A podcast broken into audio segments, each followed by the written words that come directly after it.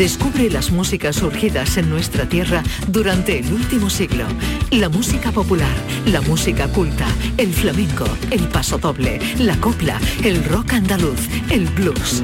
Los domingos ponemos el broche musical de la semana con Andalucía, un siglo de músicas, a las 11 de la noche con Vive Amador. RAI, Radio Andalucía Información.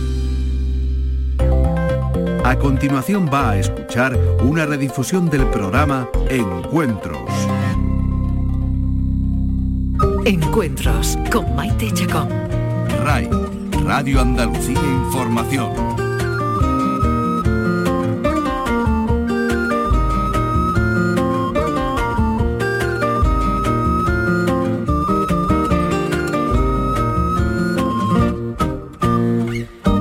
Estamos viviendo tiempos raros, únicos, en medio de las tragedias personales que está provocando esta pandemia, en medio de los problemas económicos que ahogan a tantas familias, también surgen otras extrañezas, otros disgustos que pueden parecer menores, pero que afectan a ciudades enteras, a su economía, a sus tradiciones.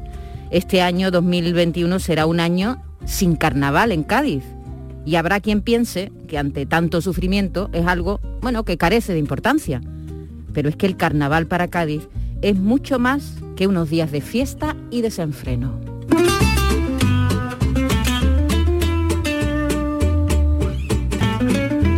En un fin de semana de carnaval pueden llegar a Cádiz 400.000 personas. Multipliquen esa cifra eh, por el gasto en establecimientos hosteleros y van a calcular el agujero que esta suspensión hará en la economía de muchos gaditanos, también a los que viven directamente del carnaval, que año tras año se ha ido profesionalizando gracias a su éxito. Hoy hemos querido dedicar nuestro espacio, nuestro encuentro, al Carnaval de Cádiz y una persona muy vinculada a esta fiesta y también a Canal Sur, un compañero muy querido, que estuvo más de 20 años escribiendo junto a otros y también en solitario y cantando en el Carnaval de Cádiz con mucho éxito. Dos primeros premios de chirigotas en el concurso de agrupaciones, siete segundos, también terceros y cuartos puestos, algún cajonazo que no puede faltar nunca.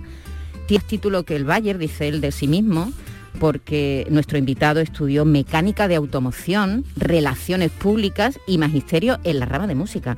Pero la vida es eso que pasa mientras haces planes y lleva más de 30 años dedicándose a la comunicación. En la televisión hay un término que dicen que cuando la gente la, la tele le favorece se le llama telegenia. Nuestro invitado, nuestro amigo, lo que tiene es radiogenia.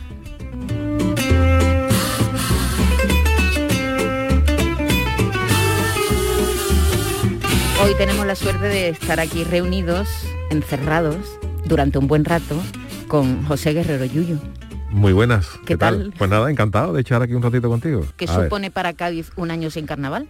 Pues eh, una, hombre, no voy a decir una tragedia porque una tragedia eh, son cosas mayores, ¿no? Pero sí que es verdad que es una cosa mm, eh, gorda. Yo no sé, el otro día leía, yo no sé si hacía el último carnaval que se suspendió fue, fue, creo que fue después de la guerra, pero fue creo que en el año 50 o, y algo por, por un tema de gripe o algo por el estilo, ¿no?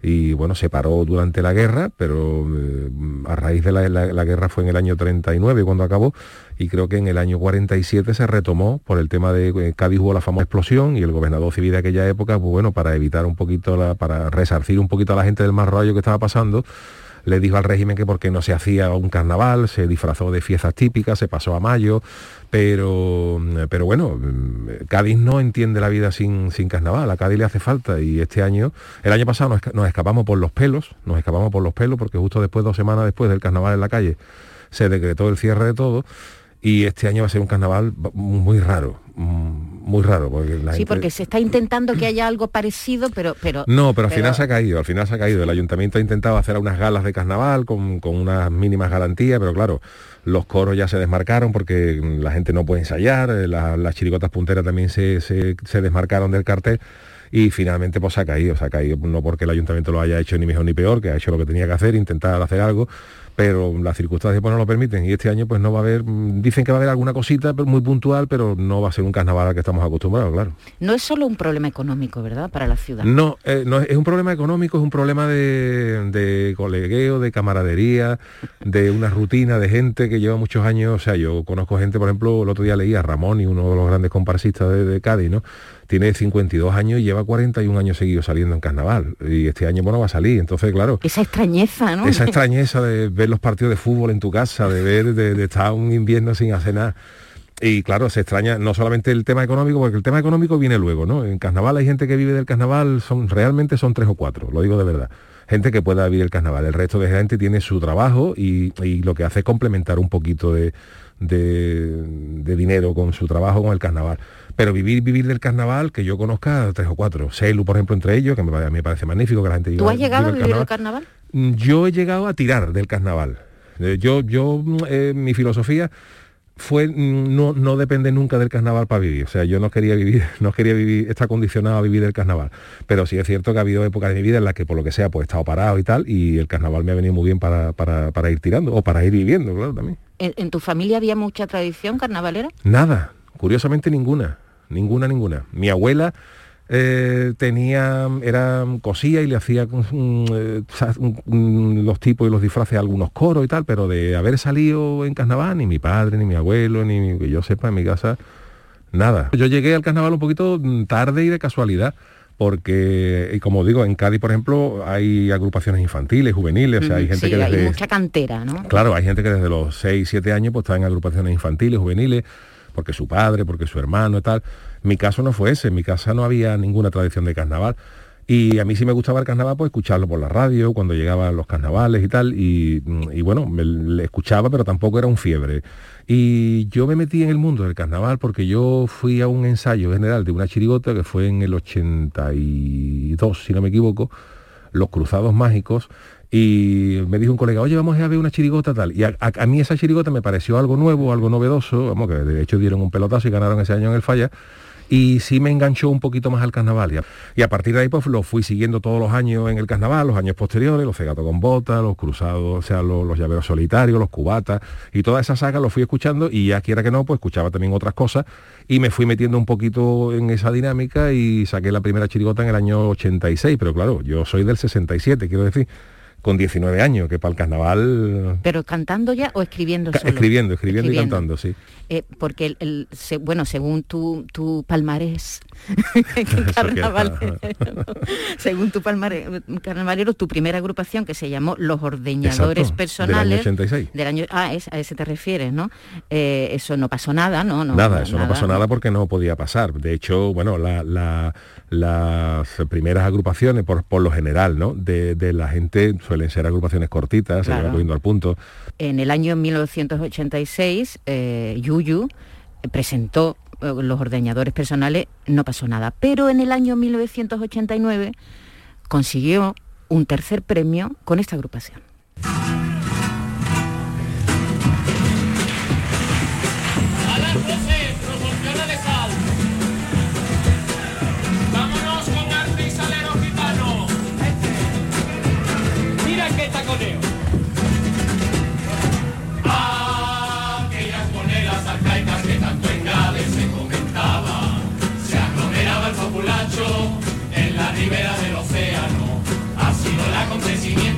Simpático que mi existencia yo ve hacia ya macho el 50% de gade con asadones y la infeliz de mi madre política que estaba en un estado de moribunda.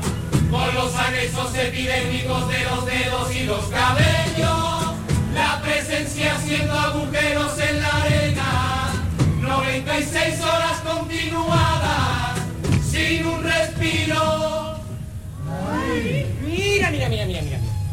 Estaba la ribera del océano y venga una verbena. Ampárame San Bolontropo en lo que es la pobreza. Hubo personas que obtuvieron más de 1.600 reales. En cambio hubo otras personas que no tuvieron ni uno solo. La madre de mi señora permaneció allí haciendo agujeros al atardecer, junto a la luna y a la salida del sol. Se despojó de los anexos epidémicos y de los cabellos, no obstante no le figuraban mucho. Y al contrario de capturar las monedas, lo que capturó fue una bronconeumonía aguda del tórax. Y en el parque de las Matulidad, que está haciendo agujeros desde aquella jornada.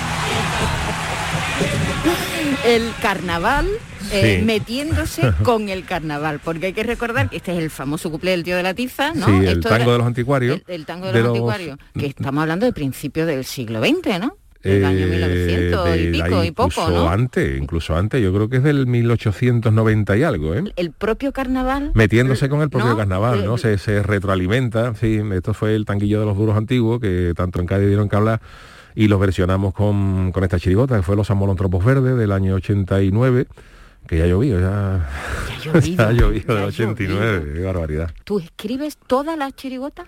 No, eh, yo el año del 86 fue después de los ordeñadores, bueno, fue los ordeñadores fue una experiencia, 87, 88 pues no, no salí y en el 89 yo tampoco iba, o sea, yo tampoco tenía el carnaval metido en vena, lo que pasa que bueno, coincidí con una gente, mm, con unos amigos, en Cádiz es chica y se conoce todo el mundo, y estando el verano del 88 en, en el paseo marítimo allí tomando una cervecita y tal, pues me dijo un colega que iban a sacar una chirigota y que habían tenido problemas porque se le había ido medio grupo. Y bueno, faltarían pues tres meses para ir, dos o tres meses para ir a falla. Y, y, y reuní a medio grupo de los ordeñadores y me los llevé, digo, mira, vamos a echarle, os queréis salir y nos juntamos y sacamos los amolontropos. Ya había cosas hechas y yo aporté pues algunas otras cosas, ¿no? Y bueno, fue un tercer premio, la verdad es que no- nos divertimos mucho. Hombre, y un tercer premio, y eso ya supongo que ya empiezas a plantearte, ¿no? Yuyu, esto a lo mejor se me da bien. Sí, bueno, eh, siempre como hobby, pero, pero efectivamente se nos dio bien, fue una chirigota muy fresca, que rompió un poquito los moldes de la chirigota clásica, una chirigota muy surrealista, que, que la gente, lo- los más puristas del carnaval, como pasa con estas cosas, no lo, a lo mejor no lo entendían, pero en aquella época pues rompió, eh, arrastró a mucha gente joven, y ese y el año siguiente fue los dos años que yo más me divertí en el carnaval. Eh, estamos hablando del año, como decía Yuyu, ha llovido, el año 1989, y utilizando el carnaval, una vuelta de tuerca, se- supongo que será una de las coplas más conocidas del carnaval de todos los tiempos, ¿no? Que en el año 1990 consigue el Yuyu un cuarto premio con los Piconeros Galácticos, y después llegaría eh, yo creo que otro hito en el carnaval reciente de los últimos Sí. años, que fue el que la lleva, la entiende, que popularmente conocida como Los Borrachos, que escribes junto al Celu y a, y a- y Y a Ubera, Erasmo. Erasmo Sí. ¿verdad? Ese año, eh, yo en el año 90 sacaba los piconeros, en el 91 no saqué nada, porque el, eh, en verano del 90 falleció mi madre y no tenía ganas de, de salir en carnaval. Y en el año 92, pues volvemos a, mm, a salir. Pero había un problema, porque ese año eh, nosotros siempre sacábamos una chirigota, pero ese año había habido un problema que, que el año anterior, que el que yo no salí, creo que hubo una bronca del grupo, o sea, se, se pelearon las, cosas, sí mucho, ¿no? pasa, ¿no? Las cosas que pasan Claro, de la mucha juventud gente y tal, junta, mucha va. juventud y tal. Total, se fueron, se fueron medio grupo, se fueron unos pocos y el grupo para completar pues, trajo a otros seis. ¿Y qué pasa? Que luego las cosas se arreglaron. Y entonces los seis que se habían ido volvieron. Y entonces nos encontramos con 18 tíos en la chirigota. Y entonces ese año planteamos... Casi un coro, ¿no? Claro, entonces ese año se planteó, para darle un poquito de rotación y tal a la gente, sacar dos chirigotas. Y entonces con el mismo grupo sacamos el Ballet y los borrachos. El Ballet era un poquito la continuación de, de todo lo anterior. Y los borrachos pues era como una segunda chirigota, pero finalmente los borrachos fue la que pegó el, el- el pelotazo, ¿no? Y bueno, eso fue un boom, un boom gordísimo. La verdad es que con los borrachos además nos cogió el año redondo, porque fue ese año había dinero, aparte de que, de que la chirigota nos salió bien y fue efectivamente uno de los grandes pelotazos del siglo, creo. A lo mejor está feo que yo lo diga, pero en Chirigota están los Cruzados Mágicos, los, los Borrachos, los Yesterday. Eh, y ese año nos cogió un año bárbaro, porque mm, nos salió la chirigota del siglo. Eh, había dinero para la Expo, había dinero para la gran regata del 92, había dinero para las Olimpiadas, el quinto centenario, o sea, había, mm, ah, pusiera donde pusiera, había alguien dispuesto a dar 200.000 pesetas para una actuación, y fue una cosa bárbara, no te puedes ni imaginar. En el año 2011, 19 años después de escribir esta letra, una multitud la cantaba así en las escalerillas de la Torre Tavira.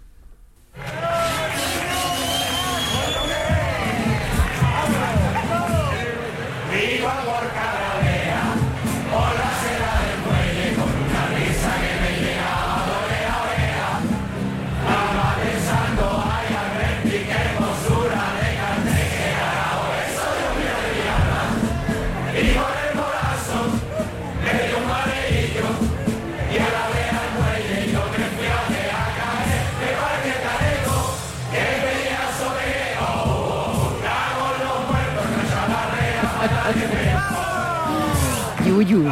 Sí, señor. 19 años después. 19 años después, ¿no? Además, este cuplé me acuerdo yo perfectamente, este cuplé fue uno de los que yo hice para los borrachos, ¿no? Porque, claro, esto hablaba de la reja del muelle de, de Cádiz, eh, hubo un retranqueo, o sea, se echó la reja para atrás para darle más ancho a la carretera, ¿no?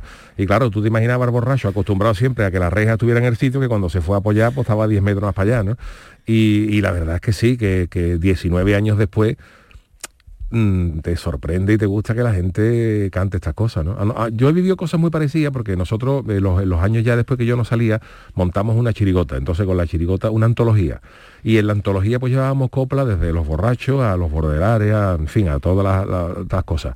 Y te llamaba la atención que, bueno, los, los bordelares, por ejemplo, es del año 96, entonces, bueno, son 20 y tan, 28 años, tal, y la gente lo sigue cantando y se sigue, y se sigue riendo como el primer día, ¿no? Y la verdad es que es una sensación maravillosa, porque Sí. te das cuenta que son coplas que, mm, que, oye, que han pasado muy bien el filtro del tiempo, del, del paso del tiempo, que sabes que normalmente hay algunas cosas que se quedan antiguas, pero, pero se siguen riendo, y la verdad es que es maravilloso. ¿Cómo, cómo escribes tú?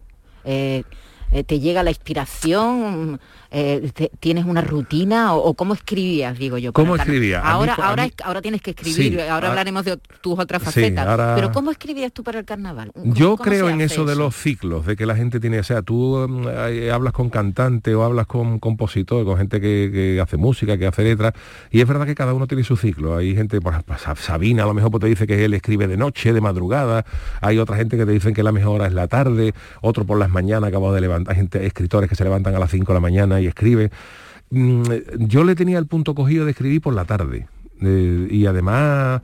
Eh, yo soy siestero, pero soy siestero por, por porque me hace falta, no, Sí, por, sí, no por flojera, sino porque descanso la cabeza y cuando eh, tienes la cabeza fresca te salen mejor las cosas. Entonces para mí echarme una horita, horita y media después de comer... Es eh, como otro amanecer. para mí era maravilloso el, el periodo de escribir de cuando yo me levantaba de la siesta, a lo mejor eran las seis, hasta las ocho y media que me iba para el ensayo, o las nueve.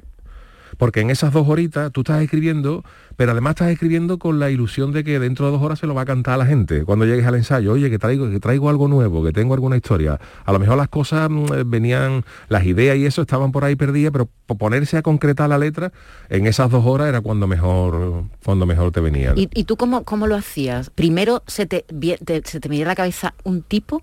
En mi caso era buscar primero algo que tuviera mucho fondo para escribir, un árbitro de fútbol, eh, lo de los cuernos, los maridos engañados, entonces algo, un árbitro, eh, los, los- los jeques, eh, algo que tuviera mucho donde poder sacarle punta. Y a partir de ahí pues íbamos sacando la- las letras, ¿no? Pero primero era buscar una cosa que tuviera fondo de armario. ¿Tú has salido mucho fuera de Andalucía con tu Yo fuera de? Andalucía he salido, no mucho, mucho, pero sí hemos salido. Hemos estado en Santoña, hemos estado en Barcelona, hemos estado en Madrid, hemos estado en, muchos sitios, ¿no? Pero fundamentalmente en, Andalucía. El año de Tampa Goyesca eh, fuimos con, con una gira con la Diputación de Cádiz de Turismo y me lo perdí, fíjate, yo estaba trabajando y claro, se iba, fueron a Tenerife, a Bilbao, a, a Canarias, en fin, eh, a, a Santander, a Pamplona, a Madrid, fueron a muchos sitios y yo me perdí mucho, ¿no? Por tema de trabajo, porque estaba compaginando el trabajo con la, con la chirigota. Pero sí que es verdad que por toda España se ha, se ha, se ha abierto y eso que duda cabe ha tenido mucha, mucha culpa los medios de comunicación y sobre todo Canal Sur, Ah. que es la que apostó por, por, por dar la final. Por ¿no? el carnaval desde el principio. Sí, porque los primeros años fueron televisión española daba algunos algunas finales, bueno, ya eso la, la gente más joven ni se acordará, pero claro, la televisión había una hora en la que cortaba, que eso ya la gente, eso la gente ya como que la, que la televisión cortaba, pues sí, la televisión a la una de la mañana a, a más, a más tardar daba de mano, ponían la carta de ajuste y se acabó hasta el otro día a las nueve de la mañana. Y los primeros años, pues televisión española, cuando acababa la programación nacional, el centro de territorial pues daba a lo mejor conectaba en la final y daba dos horas, tres horas, los primeros años, y ya a partir de algún año dio la final algún año, hubo problemas técnicos y tal, pero realmente ver la final entera, gorda y tal, a, a raíz de la llegada de Canal Sur, y entonces cuando llegó Canal Sur pues se nos abrió la puerta, hostia, la final entera, desde, la- desde las nueve de la noche hasta las seis de la mañana, y todo el mundo loco, y qué duda cabe que eso ha tenido una repercusión mediática bárbara. Bueno, y el trabajo que han hecho mm, muchos compañeros, a los que tú, por cierto, también te has sumado con el tiempo, Sí. de retransmisión, es decir, que, que no solamente ha habido una profesionalización mm, y, y una labor muy buena por parte de los escritores, de los cantantes y todo eso, de las agrupaciones, sino también de la gente que ha contado el carnaval. Claro que sí. Lo que pasa es que, bueno, eh, es como todo, ¿no? Cuando la gente se acostumbra, la gente se olvida. Eh, es una cosa. La gente puede decir que, que yo digo esto porque trabajo aquí. Yo no, yo no me he casado nunca con nadie y yo digo las cosas tal como las siento. Y si no la dijera, pues no, si no las pensara, no tendría obligación de decirla porque no, no viene en mi contrato que yo tenga que hablar bien de ganar su. La gente que ha hecho carnaval lo ha hecho muy bien. Y Cádiz, eh, no digo que el Cádiz, que Cádiz le deba a, Canal Sur, porque el, concurso ha sido concurso con televisión, sin televisión, y el Carnaval de Cádiz está por encima de muchas cosas, ¿no? pero sí que es verdad que el, concurso ha tenido una proyección mediática bárbara a raíz de, la, o sea, ha sido una simbiosis. Canal Sur ha, recibido del carnaval, porque también se ha beneficiado, lógicamente, en audiencia, en, publicidad y toda la historia, y, Canal, y Cádiz ha recibido una proyección que la tenía. Y claro, cuando la gente se acostumbra, pues la gente se, olvida un poquito de lo que tiene. Es una cosa, una condición inherente al ser humano, ¿no? Eh, nos pasa con todo, nos pasa con el fútbol. Cuando el Cádiz está, acaba de subir a primera, el estadio está lleno, el estadio está lleno. Cuando el Cádiz lleva ocho años en primera división, eso ha pasado. Cuando el Cádiz se llevó 10 años en primera división, los últimos años pues la gente ya se aburría y iba a la mitad de la gente al campo. Yo para qué voy ahí, para ver al Cádiz el 14 o el 15. Entonces, cuando la gente lo tiene, no valora lo que tiene. Y mm. cuando lo pierde, se, echa, de menos. se, echa, de menos. Hemos recorrido algunos de los momentos, hay muchos, tiene muchos, ¿eh? muchos momentos muy brillantes, Yuyu, en el carnaval, pero siempre hay disgustos también. Sí. Siempre hay disgustos. Yo no entiendo cómo de plaza en plaza fue mm, lo que se dice en el, en argot un cajonazo. Eh, eh, fue un tipo muy complicado, pasarías un calor horroroso. Terrible. Además el primer día fue horroroso. El primer día los trajes nos apretaban, se nos caía, se nos caían los sombreros que llevábamos, que eran el pico de los palomos.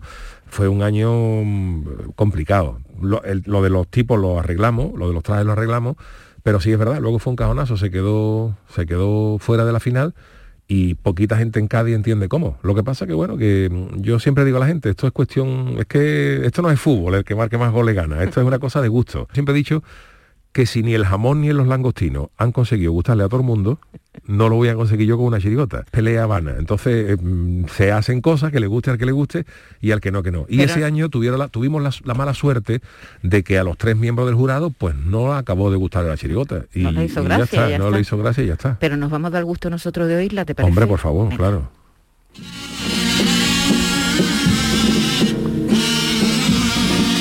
Por la mañana salgo con mi polluelo y desayuno todo lo que haya tirado en el suelo. Y el otro día estaba picando con tanta prisa que casi sin darme cuenta piqué una piedra de grifa. Con el morazo me fui pa' casa volando y en el pollete mi palomita estaba esperando ¿De dónde viene que llevo aquí esperando de un rato? Vengo de la Plaza España, de con un gato. ¿Y dónde están? Están totadas. Los niños pegado un tripi están los cinco caídos de espalda. Pues ya te puedes volver allí de nuevo. Que cada uno de esos niños a tu mujer le ha costado un huevo Volví de nuevo a la plaza y alguien gritó, ¿y yo tú qué dije? Y estaban los cinco pollos dándole piña a dos caniches. Lo tuve que separar y uno de los perros me dio un buen curro. Y ya desde aquel día cuando queremos desayunar,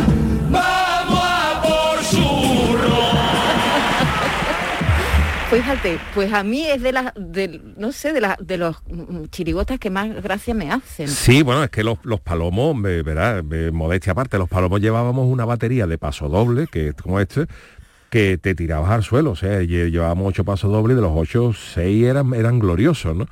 De las mejores tandas de paso doble que hemos llevado. Y bueno pues tuvimos la mala suerte ya te digo de que no de que no, no pasa nada no, que, no, le la gente. no, guardas rencor no no, para nada nada para yo además lo he dicho siempre yo guardaría rencor cuando me hubiera contado que hubiera habido una mala leche contra mí. Mm. o sea eh, yo he conocido a, a, los miembros del jurado. Uno era un, señor que le llamaban el Bambi, otro Antonio Villanego, que ya falleció, y otra era una señora que se llamaba Rosa.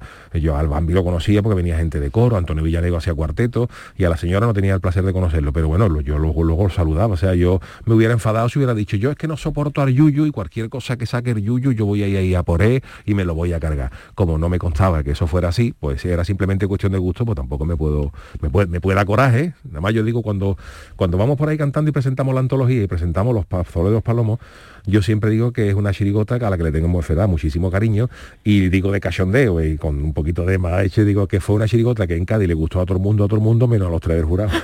le gustó a todo Cádiz, menos a los tres del jurado. Fue verdad, en fin es complicado.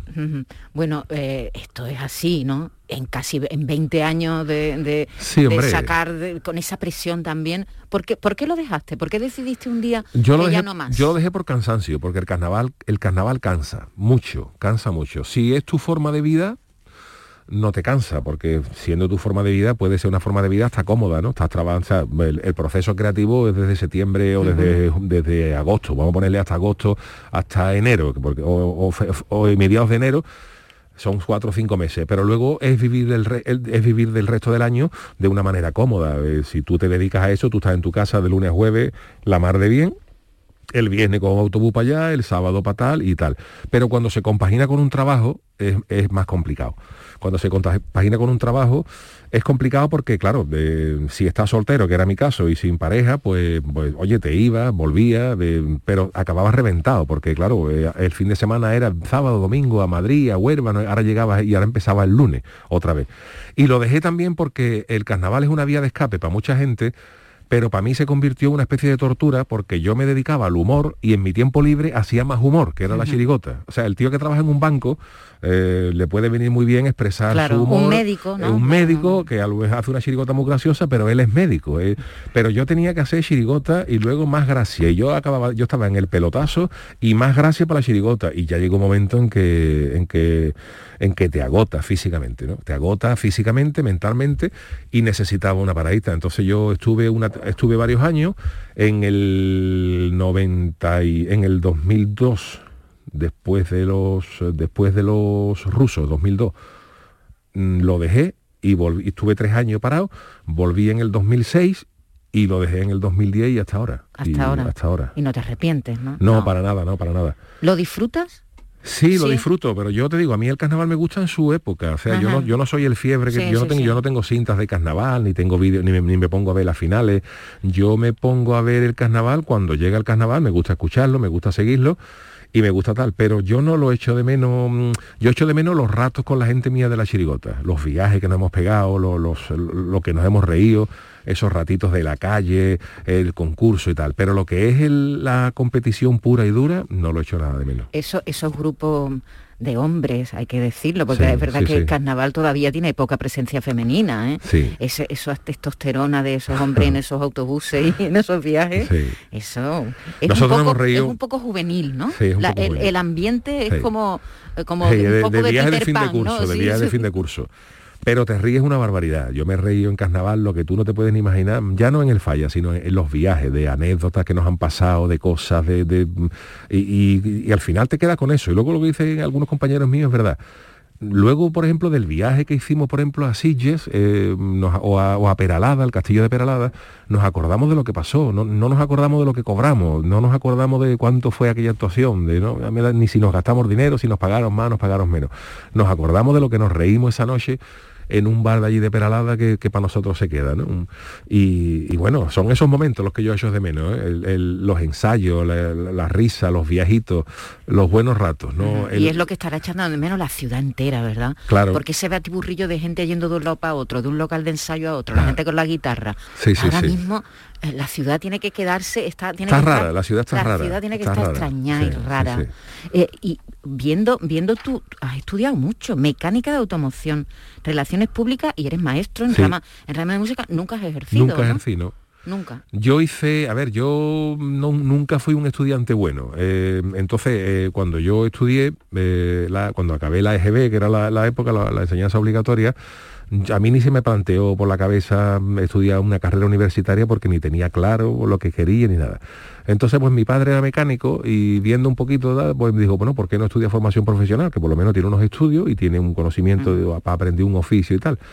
Eh, mi padre quería que estudiara electricidad, pero a mí me daba miedo. Y eso chispazos y eso digo, yo no, yo no voy a estudiar electricidad. Y entonces, bueno, pues escogí lo que menos me gustaba, lo que menos me disgustaba, que era mecánica de los coches. Digo, bueno, pues lo acabé sin mucha brillantez eh, me sirvió para librarme de la mili, porque repetí, repetí un año y gracias a ese, a ese año que repetí, eh, tuve que pedir una prórroga en la mili y me libré por haber pedido esa prórroga, porque un, primo del CELU, de CELU García Cosí, un primo, primo hermano, había nacido día, mes y año igual que yo. Estaba estudiando conmigo. Y ese chaval acabó en los cinco años y se fue a Ferrol por Marina, que me hubiera tocado a mí con él, porque además de la misma quinta.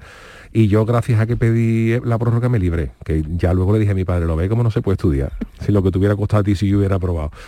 Y estudié esos cinco años de formación profesional de mecánica, que lo acabé pero luego estuve haciendo cositas de trabajo, como no me salía nada, pues digo, bueno, pues voy a volver a aprovechar tiempo. Entonces, aprovechando que cuando tú acababas una rama de formación profesional te convalidaban el primer grado, solamente tenías que hacer el segundo para otro título. Entonces, mm, eh, cogí uno que era administrativo y relaciones públicas, que lo hice creo que fueron otros dos años, y también lo acabé y también seguía sin, sin trabajo, ¿no? Entonces digo, bueno, pues me preparé unas oposiciones para tal y cual, digo nada. Y al final me gustaba la música, me gustaba, a mí me, ha gustado siempre muchísimo la música, soy un poco torpecillo para la música, pero me encantó. Y salió la carrera de magisterio por educación musical. Y la aproveché, porque había una mm, había una, un cupo de acceso para la gente que venía de formación, de formación, profesional. que yo tenía una nota medianamente alta, que no era la que se pedía para la gente que venía de Bugocou, y también lo acabé. O sea, yo he estudiado varias cosas, pero al final, muchos años estudiando, y pero bueno, al final, como tú dices, ah, llevo 30 años trabajando en la radio. es decir, ni eres mecánico, ni eres relaciones públicas, ni eres maestro. Nada. Pero desde prácticamente, bueno, eh, una, carrera paralela, ¿no? Al paralela, carnaval. completamente. Pues no es que tú dejaras el carnaval y, y, empezaras a trabajar en la radio, en la tele, ¿no? No, no, no es que mira, curiosamente, mi primera chirigota es del año 86. Pues el año 86 hago yo mi primer curso de radio. A mí pues, ¿Eso fue lo que te animó a la radio? Sí, a mí me gustaba mucho la radio y el Ayuntamiento de Cádiz organizó en la Casa de la Juventud un, curso de radio, un taller de radio de, dos de un mes y pico, allí en verano. Costaba muy baratito, era gratis, no sé qué, y allí pues hice ese curso de, de locución, de mm, técnico, o sea, en fin, un poquito lo que era la radio, hacer guiones y tal. Y luego, cuando acabó ese curso, el Ayuntamiento de Cádiz puso en marcha una radio municipal, que eran radios locales. Radios locales, que se llamó Onda y allí pues los que estuvimos haciendo ese curso, pues empezamos a hacer programitas, uno hacíamos programas de humor, otro hacíamos programas... Y aquella mm, emisora fue una cantera enorme para gente de Cádiz. Allí, por ejemplo, coincidí con Juan Mansorro, Juan Mansorro estuvo en esa emisora, eh, Paco Castro, compañero técnico de Canal Sur en Cádiz, también estaba allí haciendo programa con nosotros, eh, eh, Juan Ramón Gómez Canto, que luego estuvo en Radio Nacional, José Antonio Hidalgo, que estuvo luego en el Diario de Cádiz. O sea, de allí salieron mucho, mucha gente que se dedicó luego al, periodismo en serio, ¿no? Y unos con radio, otro, otro escrito, y la verdad que fue una cantera muy buena. Y paralelamente Claro, yo estaba paralelamente al carnaval, en el 86 fue eso, en el 89, eh, vete tú a saber por qué, porque no lo sabe ahora, mm, colaboro con Canal Sur en el 89 y 90 en las retransmisiones de carnaval, y a partir de ahí, oye, pues mira, resulta que tal tío, bueno, no sé por qué no, porque Paco Castro, que fue el técnico que estaba con nosotros en Ondada, entró en Canal Sur entró en Canal Sur y digo que yo pues yo conozco a un tío con el que hice radio y tal que allí que es un tío creativo como, surgen, como surgen las cosas. como surgen estas cosas.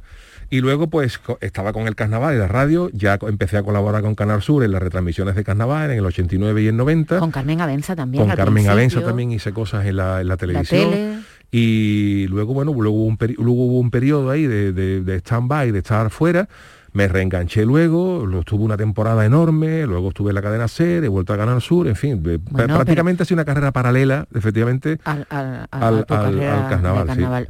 Bueno, hablando de la radio, es un hombre de radio, por mucho que haya estudiado bueno, en e, la radio es así, ¿eh? la radio en ese sentido es muy generosa, acoge a gente que venimos de mundos distintos, ¿no? Y, y, bueno, y Yuyu y su equipo ha tenido uno de los grandes, de los grandes, grandes éxitos de esta casa.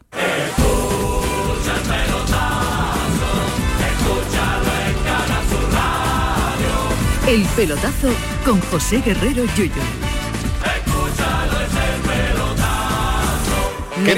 Mezclando además eh, el humor y el deporte, Yuyu, que ahora es común en, todas las emisoras, pero yo creo que vosotros fuisteis los primeros. Sí, eh, si no fuimos los primeros, estuvimos así a la par a par con eh, la COPE cuando Avellán hacía el transistor, que también metía alguna gente de cachondeo y tal. Pero sí, bueno, fue una, esto fue un invento de Manolo Casal, que, bueno, eh, Manolo Casal, Javi Osuna, que estaba trabajando también conmigo, toda esa gente coincidimos en el, en el concurso del carnaval en los años 90 y cuando Manolo Casal fue director de esta casa, pues pensó, se acordó un poquito del, potencial creativo que, podían tener, que podíamos tener haciendo cosas de humor, ¿no? Manolo, Manolo me conocía profesionalmente y también por el tema de carnaval. Entonces dijo, bueno, pues si el Yuyu es capaz de hacer este humor en carnaval, pues posiblemente también pueda ser capaz de trasladarlo a la radio. Así que se inventó este programa, El Pelotazo, que empezamos, me acuerdo perfectamente porque empezamos el día antes del ataque a las Torres Gemelas. El 10 de septiembre del 2000... Qué, qué pocas ganas de reír. Fíjate tú, el, el, día antes el, o sea, el, el 10 el, 10S fue el debut del pelotazo. Y el, 10, de septiembre de 2001. Correcto. Y el segundo día, pues evidentemente no hubo programa, porque Bin Laden se le antojó lo que se le antojó. Y, y, bueno, a partir de ahí, pues ese año fue un año un poquito de transición. El, programa fue de 11 a 12, una horita nada más porque claro, meterte a pelearte con las grandes radios nacionales en deporte era, era gordo, ¿no? Pero mm, yo no sé, eh, por, los, eh, por los números que me ofrecieron por aquel entonces, eh, a esa hora había una tertulia política que tenía una poquita audiencia, no sé qué historia, y, nosotros creo que nos plantamos el primer año en, casi cuarenta y tantos mil oyentes por la noche. Entonces, claro, se le vio un poquito el, color. a la historia y al año siguiente se intentó, ¿no? Se, se planteó hacer dos horas de programa. Ya íbamos de 11 a 1, ya nos metíamos en una hora eh, de 12 a 1 estábamos peleándonos con, con Avellán, con De la Morena y tal. Y el programa fue creciendo, fue creciendo y creo que en el 2005 tuvimos unos números que estamos hablando de casi 115.000 oyentes por la noche, que, que, robarle esos, esos oyentes, no eran tanto el número de oyentes como a quién se los robaban, ¿no? Y, no solo eso, sino lo más impresionante, además del éxito que tuvo en la radio, la audiencia de la radio, lo que aportó ese programa a esta casa, eran vuestras salidas, Yuyu. Sí. Es decir, vosotros habéis, estado frente a miles de personas haciendo radio. Nosotros hicimos un programa en el auditorio de dos hermanas, de los, de los del Río, el auditorio de los del Río, con 3.000 personas. O sea Como si fuerais un grupo de rock. Claro, y a nosotros nos llamaba la atención eso. cuando hacíamos los programas, digo, es que la gente va a ver radio. O sea, que no es no es que la gente vaya a ver un espectáculo de música o una cosa de música y color, ¿no? No, no, es que la gente va a ver radio. Y, allá donde íbamos, pues había 800, 500, 700 personas, depende del local, y la verdad es que fue bárbaro, ¿no? Fue, fueron, tuvimos, creo que fueron desde el 2001, fueron siete años. Siete años. siete años seguidos, sí. Siete años, siete años, claro, es lo que tú dices, ¿no? Siete años el humor es muy difícil. Muy difícil. Escribir humor, eh, eh, yo creo que de las cosas más difíciles que hay, sobre todo cuando tienes esa rutina del humor diario, ¿verdad? Sí. Yuyu, tú, tú eso lo, habrás pasado. Eso es, fuerte. en los primeros años estuvimos escribiéndolo juntos Javi Osuna, mm, Celu también se incorporó, Celu García Cosío y yo, y luego ya Javi se fue para Cádiz, me quedé yo solo con, con Celu, pero claro, Celu también tenía sus cosas de carnaval, Celu aportaba algunas cosas, pero el grueso del, del, guion pues lo, hacía yo. Y claro, como tú dices, hacer humor, ten en cuenta que era media hora diaria, que era media hora, eh, que era, era gordo, ¿no? Y hacer media hora diaria, pues es complicado. Primero porque hacer humor es complicado y luego porque las circunstancias personales cada uno no tiene por qué saberlas nadie cuando está en antena, ¿no? Eso nos pasa a todos los que estamos haciendo la radio. Pero claro, es muy distinto llegar a una radio y de leer un boleto informativo, que tú puedes tener una pena tremenda en tu casa, pero que se te notará menos si haces informativos que si haces humor porque el ambiente con el que te tienes que poner delante el micro es otro, no porque sea fácil hacer informativos, que tampoco quiero decir eso, pero sabe por dónde voy. Y, fue complicado, porque claro, pasaron muchas cosas en esos siete años y, algunos días pues se hacía complicado. Y sobre todo también el desgaste, ¿no? De, cosas nuevas. Y ¿A ti qué te hace reír? A mí me hace reír lo absurdo. Yo, yo por ejemplo, tengo mitificado, eh, a mí, por ejemplo, yo soy un tío mi mujer me lo dice, dice, tú eres y eso. Y efectivamente, ¿no? Mi mujer me dice, tú todo el ángel lo dejas para la radio. Y, es verdad, yo soy una persona seria, a mí no me gusta tampoco llegar de gracioso a los sitios, ni me río con cualquier cosa, yo soy, muy selecto para reírme. Pero yo, a mí me hace mucha gracia el humor absurdo. A mí me hace gracia, por ejemplo, los Monty Python, para mí eso, eso está en el, en el top one, pero con diferencia y luego todas esas cosas absurdas, por ejemplo las películas estas de aterriza como pueda, eh, cuanto más absurdo mejor, cuanto más absurdo mejor. Y, yo, mucha gente me ha preguntado, ¿y por qué te gusta el humor absurdo? Porque el humor absurdo no sabe por dónde te va a salir. O sea, yo siempre pongo el ejemplo, ¿no? Mm, si tú, por ejemplo, pones una cáscara de plátano en una acera, lo normal es que tú digas, pues ahora va a pasar un tío y la pisa y te cae y te resbala. Pero si tú cuando vas a pisarla, la cáscara te vacila, que yo qué, a mí no me vaya a pisar, ¿sabes? Te digo, eso no se lo espera nadie. Entonces, como eh, eso es lo de los palomos, ¿no? Los palomos que le echan cojones a un, a un caniche. Entonces, claro, esas cosas, como la gente no se las espera, pues La son, son más graciosos. la Entonces, por eso a mí me sorprende. Cuanto más tonto sea una cosa, mejor. Y a mí me hace gracia mucho el humor absurdo. Cuanto más absurdo, mejor. Eh, Woody Allen creo que decía que hay solo dos tipos de humor, ¿no? Sí. El del el- Y la cáscara de plátano, y la suegra. suegra, Sí, ¿no? Y lo demás eran variaciones, eso decía. Cam- cambios, cambios. A mí, Eh, por ejemplo, el Woody Allen de las primeras películas me encanta. Bananas, El Dormilón, eh, Toma el dinero y corre, La última noche de Boris Gruchenko. Es, bueno, eso es, eso es, eso es mítico, ¿no? Yo, eso, es, eso es maravilloso. ¿Es un mal momento ahora para hacer humor? No, yo creo que al revés, es bueno, porque cuanto la gente más agobia está, es cuanto más, más humor necesita. A, Y- a- a nosotros, por ejemplo, nos lo dice mucha gente, ahora que estamos con el programa del Yuyu por la noche, eh, hay mucha gente que, mm, eh, que los malos momentos es cuando más se necesita humor. Aunque tú parezca que cuando más peor lo estás pasando, menos gana tiene de reírte, es mentira. O sea, eh, entiéndeme, eh, hay gente que está en un hospital y que se le está muriendo la madre o el padre y que está pasando, y tú dices, yo no tengo ganas de humor, no tienes ganas, pero te hace falta. Y cuando tú no tienes ganas, porque evidentemente no tienes ganas, pero te pones la radio y te ríes, eso es un bálsamo, eso es una, un, un oasis. Aunque luego digas, no tenía que haberlo escuchado porque estoy pasando, pero no, no, no, no pienses en eso. Mm, Relájate y diviértete. Y en los malos momentos es cuanto más falta hace el humor y cuanto mejor lo recibe la gente. Es curativo, ¿no? Es curativo, completamente. Completamente. Eh, eh, yo, mira, yo tengo una anécdota que la, la he contado muchas veces, pero a mí es que me, me encanta, ¿no? Eh, se la escuché a uno, a uno, a unos creativos publicitarios que hablaban del, poder curativo del humor, ¿no? Y hablaban de, la guerra mundial en Londres, que eh, fue asolada por los nazis, ¿no? Pues los bombardeos y tal. Y el humor británico, pues siempre era, eh, nosotros somos británicos, estamos por encima de los alemanes y toda la historia. Y decía que había una librería que ponía eh, siempre un cartel, después de los bombardeos, ponía un cartel que ponía abierto como es habitual, open as usual, ponía así, ¿no? Y un día le pegaron un leñazo a la, a la librería, que le, la destrozó una bomba, y dejaron dos paredes, una L, y colgaron un cartel que ponía más abierto de lo habitual. Qué O sea, barbaridad. eso para mí es...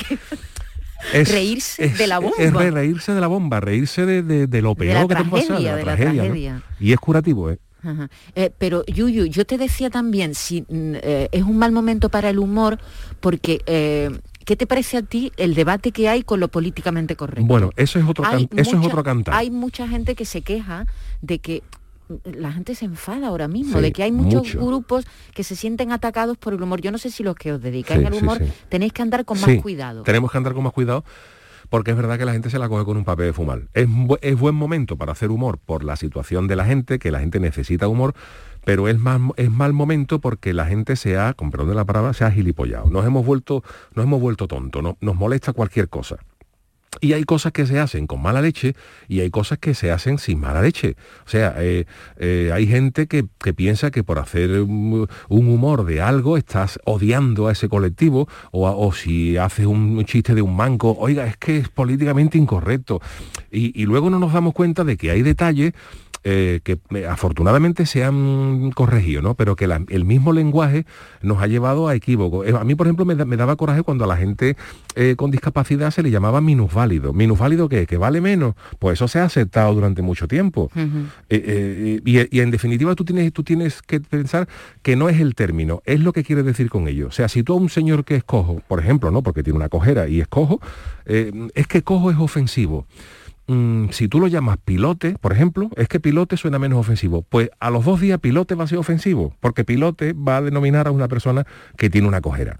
Y entonces la gente se encierra en esas historias. Eh, mm, eh, han hecho un chiste de, de lo- de los que llevan un jersey rosa. Esto es un, un odio a los que llevan jersey rosa. Que no, que no, que no, que no tiene nada que ver, que es un chiste nada más. Pero el límite, el humor tiene que tener límites. Sí tiene que tenerlo. Para mí sí, para mí sí. Hay gente que piensa que no. Yo creo que el humor tiene unos ciertos límites. Y los límites pueden estar en, en a la gente a la que ofende. Pero claro, la gente la que ofende tiene que tener también un límite. No es lo mismo que se mosquee uno a que se mosquee un millón de personas. Si tú haces un, un- un- chiste y se mosquea a una persona, el equivocado es ese. Si se han mosqueado 3 millones de personas, el problema lo has tenido tú, que es el que ha, ha hecho un chiste inadecuado. Claro que tiene que tener unos límites, pero la gente también se tiene que poner eh, un, un nivel de hasta dónde llega la ofensa. A mí, yo qué sé, es que, es que yo te digo, es que, es que hoy no se puede decir nada. Los ofendiditos. Es que, y sobre Sin todo embargo, cuando... también hemos, yo creo que, no me quiero poner ahí, me voy a poner un poco de abogado del diablo, eh, también había cosas molestas en el humor, diremos, más antiguo de más hace carca. unos años, más claro, carca. pero eso, por suerte, Por se ha ejemplo, ido... lo- eh, el humor del gangoso. El El humor- sí. del gangoso, que es un tipo de Sí, humor muy sí. determinado y además, tú sabes a quién Sí, me- hay un- unos humoristas que se dedican a eso una- durante años ya, ya menos, ¿no? Pero hay un, un cierto humor que ya mo- ahora lo ves y te extraña, te Eso, molesta. eso es verdad, porque afortunadamente se ha, bueno, igual que ellos también lo han dicho, ¿no? Martes y 13 hicieron un sketch de mi marido me pega, Sí, eh, sí. que eso pues hoy pues no tiene cabida. Pero eso no tiene cabida no porque tú le pongas un límite a eso, sino porque se cae por su propio peso. Es decir, por ejemplo, hay un, un- símil en el carnaval. En el carnaval hubo grupos, coros, que empezaron a sacar instrumentos de todo tipo, guitarra, no de ahora, sino hace los años 80, 90, el coro de Julio Pardo, empezaron a sacar instrumentos, guitarras, bajos eléctricos. Y si eso se cae es porque la gente empieza a rechazarlo, no porque alguien tenga que decirle al coro, es que eso no es lo que hay que hacer. No, eso, eso, lo, eso lo hago yo porque creo que tengo que hacerlo. Si a usted no le gusta, pues yo me daré cuenta como humorista que los chistes de gangoso empiezan a no gustar. ¿Por qué? Porque hay gente que se siente mal. Y cuando no guste, pues eso se caerá por su peso.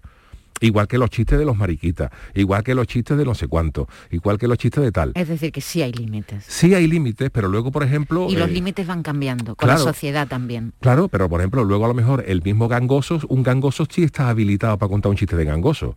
Un mariquita, que a la palabra, ¿no? Un mariquita, un homosexual, o sea, es- sí está facultado para meterse consigo mismo. Entonces te choca muchas veces que determinados colectivos se enfaden por chistes que hacen ajenos, gente ajeno, pero se toleran dentro de ellos. Por ejemplo, eh, un negro puede hacer un chiste de negro, pero mm, si lo hago yo se enfada. Eh, es curioso. Yo no sé si, si te has enterado, Yuyu, yo sé que tú estás muy al cabo del... porque haces un programa. Por cierto, haces el programa del Yuyu.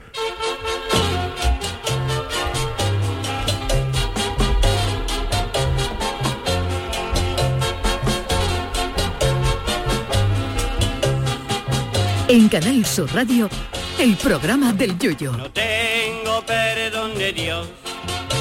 No tengo perdón Cada noche en esta emisora, en Canal Sur Radio, Yuyu con su equipo eh, está en este programa, en un programa también de humor, dedicado al, al humor, en este caso no ligado al deporte, sino humor puro y duro, ¿eh? donde contáis las absurdeces de la vida, que tiene muchas, y yo no sé si eh, te has contado que un jugador de golf hace muy poco tiempo se equivocó en un golpe, falló en un pad, o, bueno, tú juegas Sí, al golf, sí, sí. ¿sabes? en un pad se equivocó, no metió la, la bola y dijo una palabra que no sé repetirla en inglés, no me acuerdo ahora mismo cuál es, pero que significa mm, mariquita o algo así. ¿no? Tú sabes mariquita. Bueno, pues a- le han retirado el apoyo, Ralph Lauren, el- la marca de ropa que era su patrocinador, le ha retirado el apoyo, se lo había dicho a sí mismo. Ajá. Entonces es verdad que lo, lo políticamente correcto a veces llega a la absurdez, ¿no? Sí, sí. Y, y yo, la verdad es que mm, tú haces un humor blanco que no ofende. Bueno, Eh, hay gente en, en otras épocas que se ha ofendido, Sí. pero te hago, te hago un inciso. Yo admito que la gente que hace humor se puede equivocar. ajá. O sea, eh, admito que los que hacemos humor nos podamos equivocar. Que en determinados momentos eh, podamos hacer un chiste más o menos afortunado o, o más desafortunado. O que, porque eso es- está, ¿no? El que habla, el que tiene boca se equivoca. De, de hacer un chiste des- desafortunado a- al odio, como alguna gente lo quiere ver, porque lo cuando alguien, por ejemplo, yo no digo na- Da- Dani Mateo, por ejemplo, a lo mejor hace una broma que a mí a lo mejor no me gusta, oye, me suenan los mocos en una bandera, eh, no sé cuánto, te puede, a mí me puede gustar más o menos, pero de ahí a que tú pienses que hay un odio, un delito de odio hacia no sé cuánto, va un, va un mundo. Y a lo mejor yo estoy eh, muy lejos del humor que puede hacer Dani Mateo, ¿sabes? Te quiero decir, Por- es por ponerte un ejemplo. Del error, vale, al odio, yo creo que enseguida ya una denuncia por odio, una denuncia por odio contra los sentimientos religiosos, porque es que ha hecho un chiste de San José con la Virgen, una denuncia de odio porque ha hecho un chiste contra uno que era mariquita, una denuncia, no, mire usted, mire usted, mire usted, que nos hemos equivocado, pedimos perdón, que usted se ha sentido ofendido, pedimos perdón, pero de ahí al odio, va un mundo.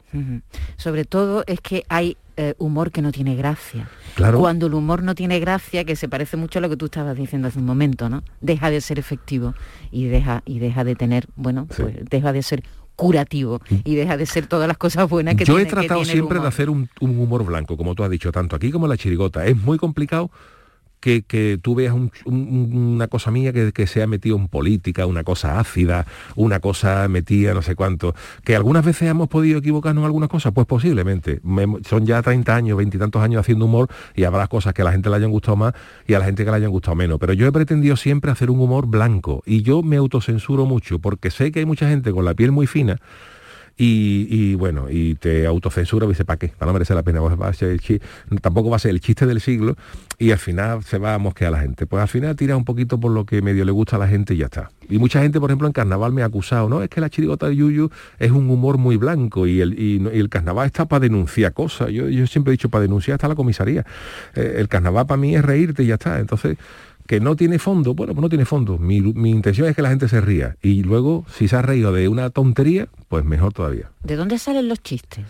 Los chistes salen pues de los momentos más extraños, de los momentos más raros. Hay apariciones marianas que te, que te vienen. ¿Se anotan? No, normalmente no. Hay gente que te dice una cosa que no sabe que es graciosa, pero cambiándole dos cosas es para matarse.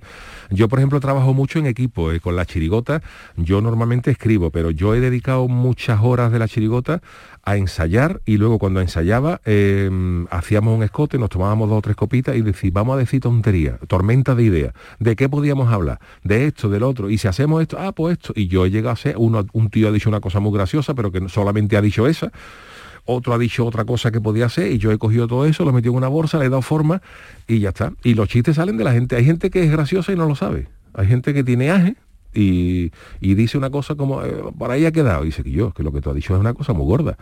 Y eso transformado luego... Mm, eh, otras cosas se te ocurren a ti, otras cosas las pillas en la calle, eh, en fin, que el humor está, está flotando, love is in the air, decía Paul Jones, ¿no? Pues el humor está igual, el humor está, por ahí flotando para que lo coja. Y el humor está en la radio. La radio se lleva muy bien con el humor, ¿verdad? Muy, bien y además muy necesaria. Yo ahora me estoy, yo me he divertido mucho en la radio.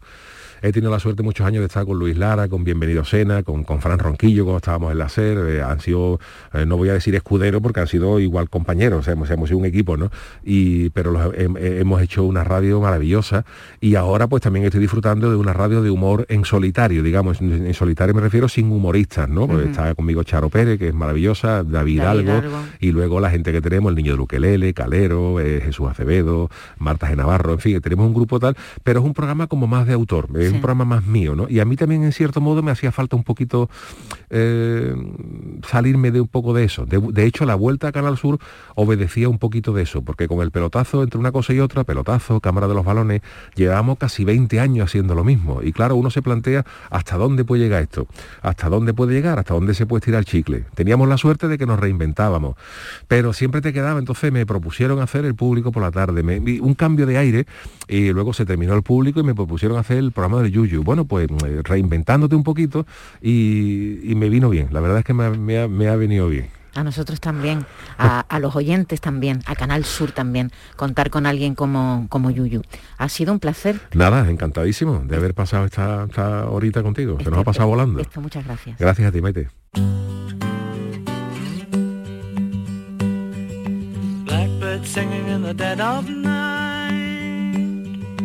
Take these broken wings and learn to fly all your life. You were only waiting for this moment to arise.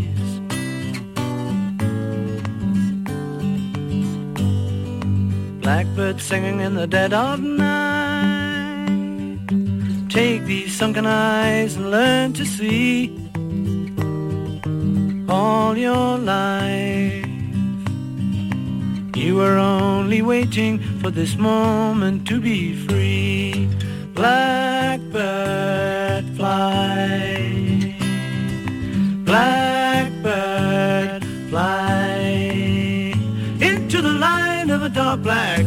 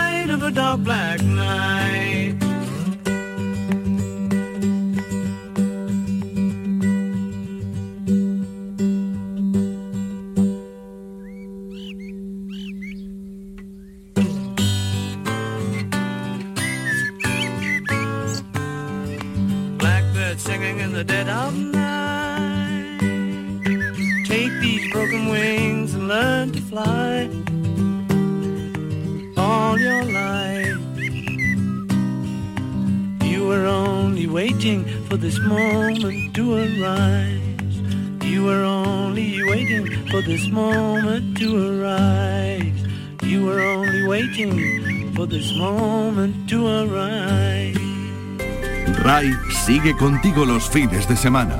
Actualidad, servicio público, música. RAI, Radio Andalucía Información.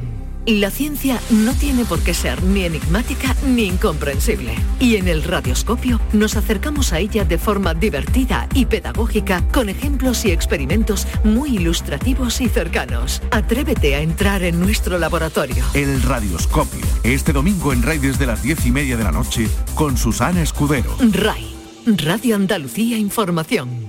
Descubre las músicas surgidas en nuestra tierra durante el último siglo. La música popular, la música culta, el flamenco, el pasodoble, la copla, el rock andaluz, el blues. Los domingos ponemos el broche musical de la semana con Andalucía, un siglo de músicas, a las 11 de la noche con Vive Amador. RAI, Radio Andalucía Información. RAI. Fin de semana.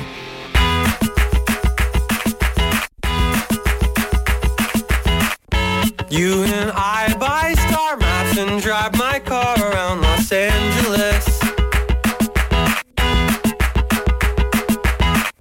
You and I buy star maps and ding dong ditch a televangelist.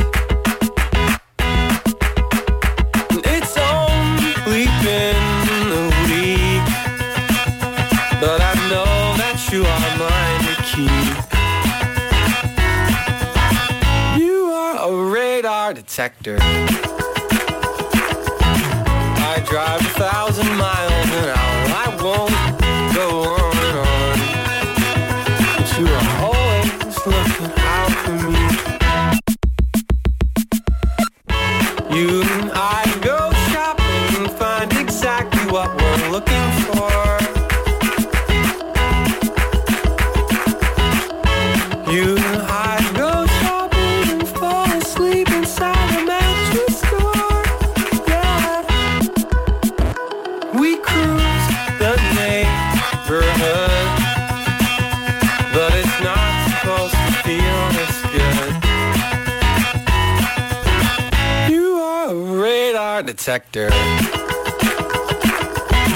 I drive thousand miles.